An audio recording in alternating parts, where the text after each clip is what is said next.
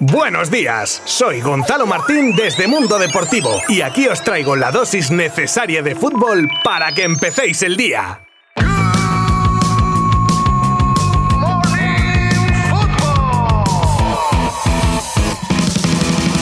Comenzamos nuestro último programa de la semana con los resultados de ayer que cerraban la jornada de liga. En primera instancia nos pasamos por el Sadar donde los Asuna cayó ante el Betis por 1 a 3, goles de Quique García para los locales y de Quique Hermoso, Juanmi y William José para los béticos. Un partido que los de Pellegrini se llevaron en la recta final después de que los Asuna perdonase unas cuantas buenas ocasiones para marcar y que como se suele decir cuando se perdona, pues nada, este partido ha sido el ejemplo perfecto.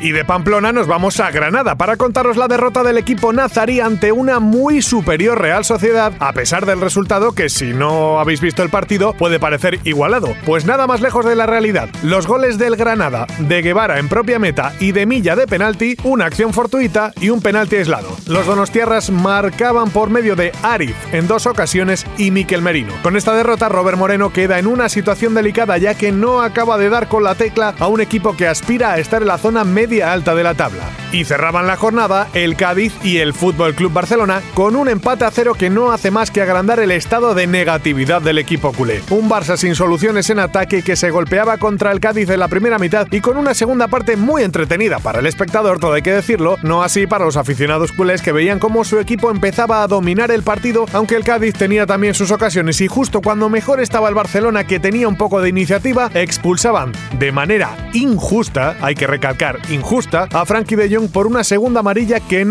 era. Y ahí volvió el caos de anteriores partidos, con una ida y vuelta constante y un encuentro muy loco en el que ni Cádiz ni Barça conseguían marcar. Memphis tenía una ocasión clarísima en una contra antes del final del partido que se iba desviada unos centímetros de la puerta defendida por Ledesma. Un equipo sin organización, desquiciado desde la expulsión de De Jong, al igual que Kuman que vio la tarjeta roja casi al final del partido por protestar. Un equipo el culé que pone todo de su parte, eso no se puede negar y que mm, poco más se le puede pedir ya que se encuentra roto dentro y fuera del campo, con polémicas entre junta directiva y entrenador, entre entrenador y algún que otro jugador, para ejemplo, que sirvan las declaraciones de Sergi Roberto al finalizar el partido que corregía las palabras de su entrenador, que decía que estar en la parte de arriba ya sería un éxito, y este lo negaba rotundamente, diciendo que el Barça tiene que ir sí o sí a por la liga y no pueden conformarse solo con estar arriba. Quedaos con este nombre, Emre Demir, centrocampista ofensivo de 17 años del Sport, que será nuevo jugador del Barça la temporada que viene tras el acuerdo entre los clubes con un coste de 2 millones de euros. El joven y talentoso jugador turco firma hasta 2027 con una cláusula de 400 millones y se incorporará al Barça B, aunque si su juego convence podría tener oportunidades en el primer equipo, así como le ha ocurrido al otro Demir, que ya está en el Barça como es Yusuf.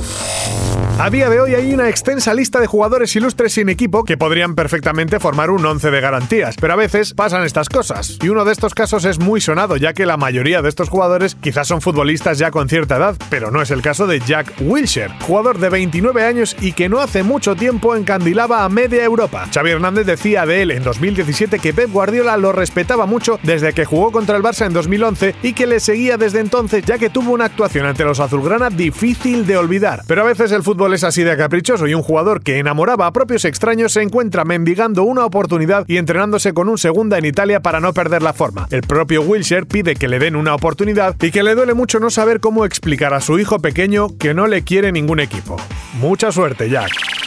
Hay un ranking que ha permanecido inamovible en los últimos años hasta hoy, que la primera posición de este ranking ha cambiado. Se trata de los jugadores de fútbol con más ingresos y el que ha reinado estos años, Leo Messi, desciende una posición en detrimento de su máximo competidor en general en el mundo del fútbol, el portugués Cristiano Ronaldo con la friolera de 106 millones de euros brutos de ingresos. Messi, como decimos, baja un puesto con unos, nada, míseros 94 millones, por delante de Neymar con 81, Mbappé con 36 y medio y de Salah que cerraría el top 5 con unos ingresos de 35 millones de euros. En esta lista se cuela un jugador español entre los 10 primeros y se trata de Don Andrés Iniesta, que se ha embolsado en el BIS el Kobe unos 30 millones. Nada mal, ¿no? Ya me daba yo con un canto de los dientes con un sueldo anual de un 0,1% de lo que gana Iniesta. No sé vosotros.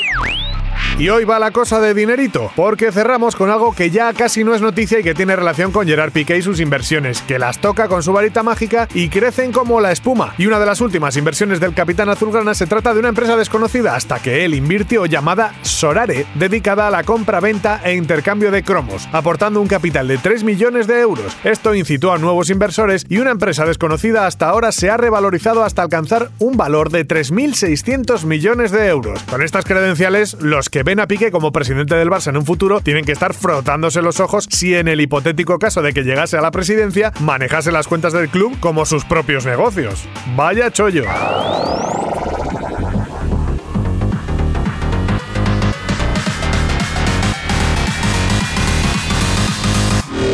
Y terminamos por hoy. Me despido hasta el lunes. Que tengáis un buen fin de semana lleno de fútbol. Que os recuerdo que a pesar de haber tenido jornada intersemanal, mañana volvemos a tener Liga Santander, ¿eh? Pasaros por nuestra web si queréis estar informados de todo lo que pasa este fin de semana. Que ya el lunes os cuento yo todo bien picadito por si os habéis perdido algo. Adiós.